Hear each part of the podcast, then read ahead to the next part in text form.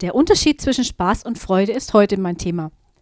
Unter all den skurrilen Sätzen, die ich während der letzten Jahrzehnte der Mitarbeit in Kirchen und Gemeinden gehört habe, ist der folgende sicher ein Favorit für einen der oberen Ränge. Wir dürfen keinen Spaß am Leben haben, nur die Freude am Herrn. Wenn ich mir die Male ins Gedächtnis zurückrufe, in denen ich das Gefühl hatte, in einem Eiskeller statt in einer christlichen Veranstaltung zu sitzen, frage ich mich, welche Auswirkung wohl ein Leben aus der Freude haben sollte. Sicherlich nicht die, dass andere Menschen anfangen zu frösteln. Eine junge Frau erzählte mir, dass sie beim Anblick einer Gruppe geistlicher Leiter das Gefühl hatte, als senke sich eine dicke schwarze Plane über den Veranstaltungsort.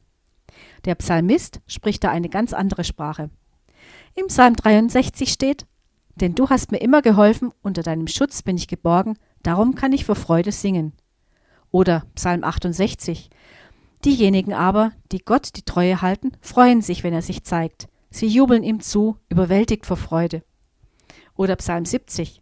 Aber alle, die nach dir fragen, sollen vor Freude jubeln. In der Apostelgeschichte wird auch die Atmosphäre gemeinsamer Treffen beschrieben mit den Worten aus dem zweiten Kapitel.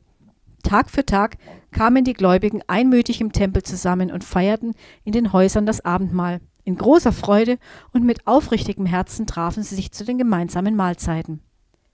Das waren jetzt nur vier Beispiele. Es gibt unzählig viel mehr.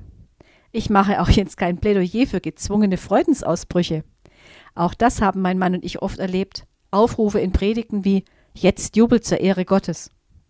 Wenn es nicht aus dem Herzen kommt, ihr Lieben, dann gelangt der Jubel nur bis zur Decke, aber wahrscheinlich nicht bis zu Gottes Thron.